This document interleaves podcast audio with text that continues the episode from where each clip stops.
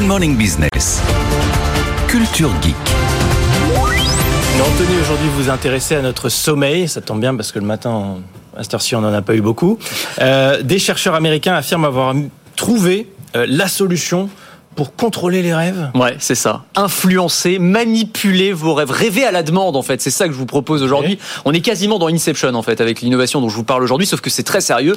C'est un projet du MIT, prestigieuse université américaine. Ils ont publié ça dans une revue scientifique qui s'appelle Consciousness and Cognition. Ils ont mis au point, alors c'est ce qu'on voit pour ceux qui nous regardent à la télé, un appareil un peu bizarre. C'est un gant couplé à un bracelet bardé de capteurs électroniques et qui va euh, analyser en fait les phases du sommeil. En gros, il va comprendre à quel moment moment de mon sommeil je me trouve et notamment il va détecter une phase qui s'appelle l'hypnagogie. L'hypnagogie, on connaît tous, c'est le moment où on est semi-conscient. On n'est pas encore complètement dormi mais on n'est plus tout à fait réveillé non plus. Et à ce moment-là, à ce moment précis, eh bien notre cerveau est très perméable aux informations qu'on peut lui envoyer et donc on peut s'en servir eh bien pour suggérer une idée à l'intérieur du rêve qu'on s'apprête à réaliser. C'est-à-dire que ce bracelet, il va parler. Alors c'est des phrases qui sont préenregistrées et il va me, me, suggérer des éléments. Alors sur les expériences qui ont été menées, il y avait une cinquantaine de volontaires et on leur a suggéré la phrase Souviens-toi de penser à un arbre.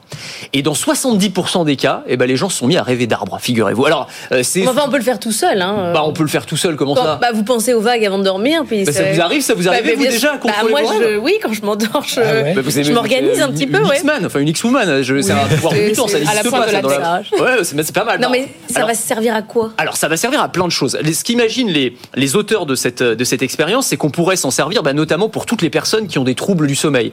Euh, par exemple, les gens qui font des cauchemars récurrents, euh, des euh, soldats qui rentrent de zones de guerre, qui ont du, stress post-traumatique, comme on dit, eh bien, on va pouvoir altérer leurs rêves, peut-être transformer leurs cauchemars en rêves, ou en tout cas y ajouter des éléments qui sont un, un petit peu plus, euh, un petit peu plus agréables. On va aussi pouvoir se servir de cette perméabilité du cerveau au moment où on est en train de s'endormir, bah, par exemple pour apprendre une langue étrangère, euh, ou pour lutter contre certaines, bah, le latin par exemple. Si vous voulez vous y mettre, c'est pas mal, c'est voilà, peut-être le moment. On va se servir de ça, ou pour lutter contre certaines addictions, ou pour booster la créativité pour les artistes. Alors en fait, cette technologie, alors que c'est une version un peu high-tech, d'une technique beaucoup plus ancienne qui était utilisée notamment par des gens, paraît-il, comme Dali, comme Alan Edgar Poe, comme Edison, comme Nikola Tesla, qui en fait, avant de s'endormir, prenaient une balle de métal dans la main et donc, quand ils s'endormaient, la balle tombait, faisait du bruit, les réveillait. Et à ce moment-là, ils notaient leurs idées. Et c'est les meilleures idées, ils les avaient à ce moment-là. Donc, en gros, ils utilisaient l'hypnagogie. Donc, le... il devait être fatigué le matin. Ouais, ça devait être compliqué. Hein. Ou alors peut-être qu'ils faisaient ça pendant une sieste l'après-midi, éventuellement. Mais enfin, vous voyez le truc. Alors, tout ça va demander à être validé d'un point de vue scientifique sur des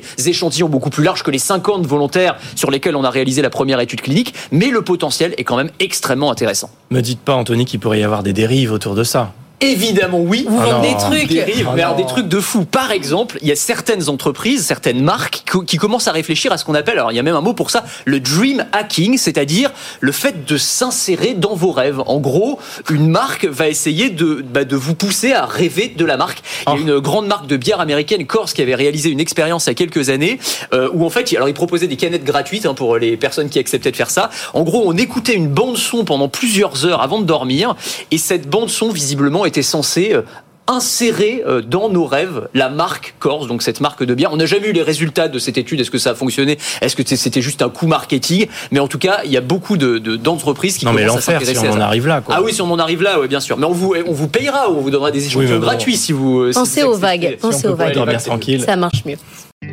Si vous aimez la tech et l'innovation, je vous propose de me retrouver dans Le meilleur reste à venir. C'est le podcast qui veut vous donner envie de vivre en 2050, à retrouver sur le site de BFM Business et sur toutes les plateformes.